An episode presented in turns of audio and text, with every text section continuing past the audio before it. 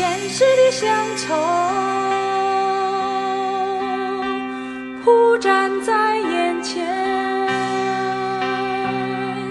啊，一匹黄沙万丈的布，当我当我背着天地玄黄牢牢困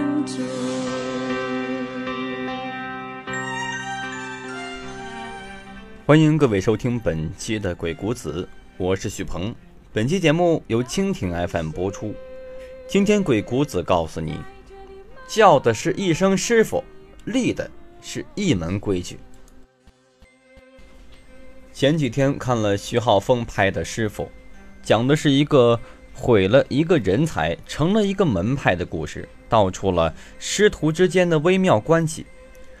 如果说刘心慈以一己之力拔高了中国科幻小说的水平，那么徐浩峰就是以一己之力开创新武侠时代的人。关于徐浩峰，一切的起源都来自于他写的纪实文学《逝去的武林》，讲述了形意拳大师李仲轩回忆民国时代中武术界的故事，揭示中国曾经真实存在的。武林大家传承的精神，所以你问，武林真的是有吗？是对的，有，只不过已经逝去了。武林中立了规矩就要遵守，比如李仲轩三十四岁自武林隐退，遵守与尚云祥的誓言，一生未收徒弟。不收徒的原因是与师傅的约定。尚云祥说收徒可以。但李仲轩将来就不要再收徒弟了，否则我这门的年龄与辈分就乱了。而正是因为这段约定，断了李仲轩开门立宗的思想，否则就是欺师灭祖。我想，这正是电影《师傅》的灵感源泉。师徒关系是传统社会里非常微妙的关系，在封建时代，手艺人肯定会有自己的师傅。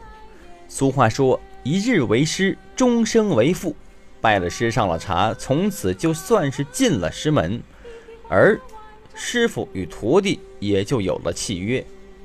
师是传授手艺的，父是教育做人的。师傅教授徒弟手艺，同样作为徒弟要懂规矩，传承好手艺，不能砸了招牌。徒儿跟着师傅学本事，师傅靠徒弟赚钱。徒弟稍不懂规矩，就要受到严苛的责罚，这是一种传统，几千年都是这么来的。但是某一年，这个规矩就破了。不管是学武的、唱戏的、学厨的、学医的、占卜的、卜锅的，都有自己的。比如《霸王别姬》里面，程蝶衣、段小楼与师傅的关系，或许。能影射曾经中国师徒关系的真正写照，京剧就这八个字儿：无声不歌，无动不舞，得好看。比如说，没等程蝶衣说完，他的徒弟小四腾的站出来：“师傅，我不明白。”等你流上三五船车的汗，你就明白了。师傅慢条斯理的一句话，激起了徒弟的叛逆。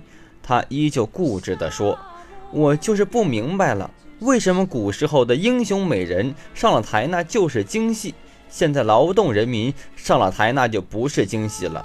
听着这两句话，我忍不住要笑出声来。这哪跟哪呀？太奇怪的逻辑了，什么思维呀？只是那时候的思维恐怕是集体混乱了，一屋子人只是眼瞅着师徒俩，并没有人说什么，气氛有点闷。程迪腾的从椅子上站起来，喝道：“你这说的是两码事，放肆！”程迪责罚了徒弟小四，跪在小院里，头顶着水盆，就像童年时的他。某个时代规矩坏了，怨不得他。逝去的不仅是戏曲界师徒的关系，还有曾经武林界的规矩。规矩坏了，武林也就不复存在。师徒间正是因为有这一层约定保护，所以手艺才能得到保护和传承。也许可以说，有了这一层的伦理道德的束缚，并不是坏事。这使得很多国粹得到了继承跟发展。阿信是否也拜过师呢？老师说，拜过。我家有一门手艺，连续传承几代人。民国时代，我祖爷爷逃难时学到的本事，后来就一直作为谋生的手艺。当然，他们的徒弟就是自己的儿子，也就是我的爷爷辈儿和叔叔辈儿。所以早些时候，我真拜的师傅。那个时候没有手机，我也还没有接触鬼谷子的时代。我因为不好好念书，有一天祈求父亲说：“我不念书了，想去学门手艺。”在幽暗的灯光下，父亲猛吸了一口烟，说：“行。”我父亲没有得到传承的资格，因为我爷爷把他留在身边，给自己养老送终。他一生都想学手艺，做个手艺人。可是我爷爷不同意，只好作罢。或许我父亲也觉得我学个手艺不是坏事。一个月后，我坐上车离开了家里，去不远的县城。那时的我暗暗发誓，一定要学好手艺，将来成就自己。每一个徒弟都会有这样的梦想。没错，我呢，拜的师傅姓张，曾经是个痞子，而且暴脾气，曾经是三进三出。后来年纪大了。觉得混下去没意思，就跟他大哥学的本事，请了师傅吃饭，拜见了师兄之后，就开始了自己的学徒生活。每天练的就是基本功，其实就是在馆子里打杂。记得当年是冬天，江北的天气非常冷，但是在馆子里，只要师兄喊一声，就要乖乖去干活，比如。把手伸进冰冷的冷水里干活，只需要三天，手就肿得通红。那时候的娱乐项目就是师兄弟们一起比试做活的手艺和速度。每天从早上八点钟一直到深夜两点，没有休息，只有在阴雨天时能得到一丝喘息。这么多年过去了，我还记得。在胖师兄面前耍宝，结果被师兄告诉师傅责罚的事情。师傅经常会摇头，用江北方言说：“你这个徒弟啊，没救了。要不是看你叔叔面上，我保证你天天被我打。”徒弟想学本事，就必须要学会讨好师傅，比如私下里给师傅送礼，讨好师傅。但是。我是个沉闷的人，甚至连面目表情也不丰富，所以并不受师傅待见。不要因为你是谁介绍的，就以为能够做挡箭牌，那就天真了。我拜师不久，遇到了一个年龄只比我稍长的师傅，师傅让我称李爷。李爷是个没有架子的人，可是有一次我开玩笑，就很随意的直呼其名，结果李爷很生气，找师傅让我回家。后来在吃夜宵的时候，我一口气喝了半瓶白酒谢罪，加上师傅说了我叔叔的关系，才得到李爷悻悻的接受。他说：“我跟你叔叔是一辈的，你小子以后别没大没小。”时间呢就这么过去。有一天，我爷爷找到我父亲说：“你儿子是咱家的长子长孙，不能就这么荒废了学业呀。”我被接回家的时候。又请了师傅吃饭，饭桌上师傅说：“这小子不太机灵，确实不适合干这门手艺。”于是，我告别了师傅师兄，又重新回到了学校。离开师傅的那一天，我第一次见到那么大、那么温暖的太阳。我是个沉闷的人，不愿意多说话。那么多年过去了，但是那段艰苦的岁月依然历历在目。仿若昨日，时至今日，学到的手艺倒成了取悦我妻子和孩子的绝活儿。每一个师门，每一个师傅都有一个规矩，既然是师傅立下的，自然会更偏重于师傅和师门。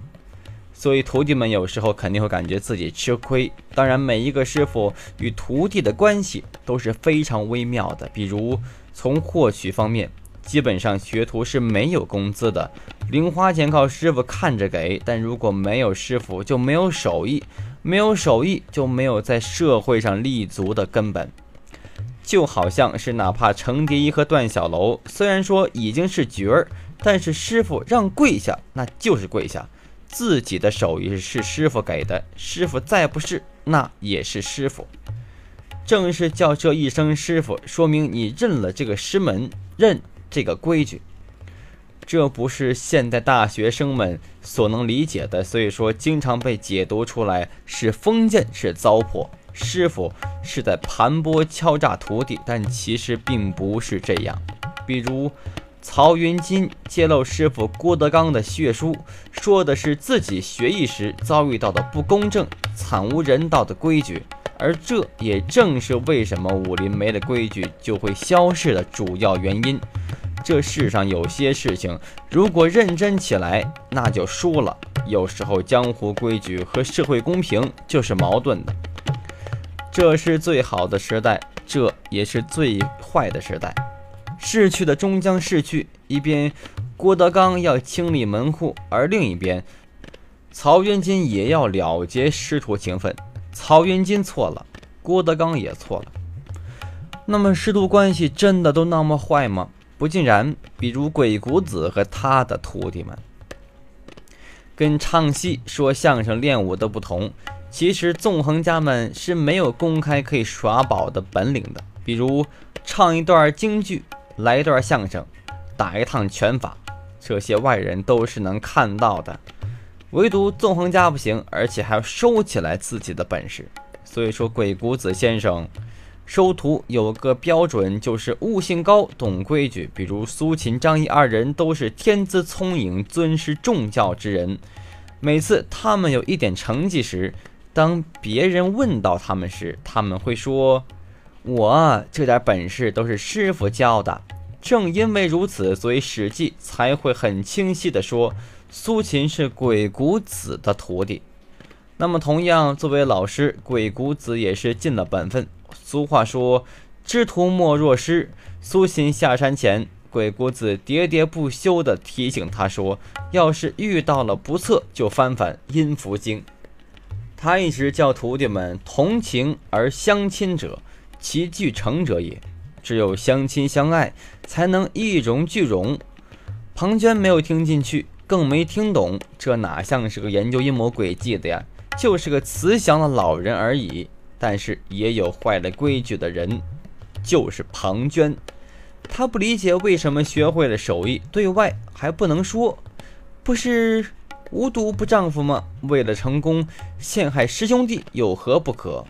所以。当徒弟孙膑遭遇庞涓陷害，遭遇不测，鬼谷子不惜亲自下山，这就是耳熟能详的鬼谷下山的故事。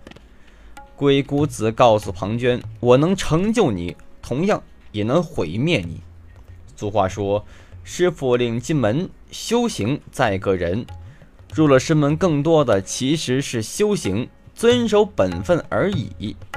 二者其实就是相互成就的关系。如果没有这些徒弟们，谁又知道鬼谷子其人呢？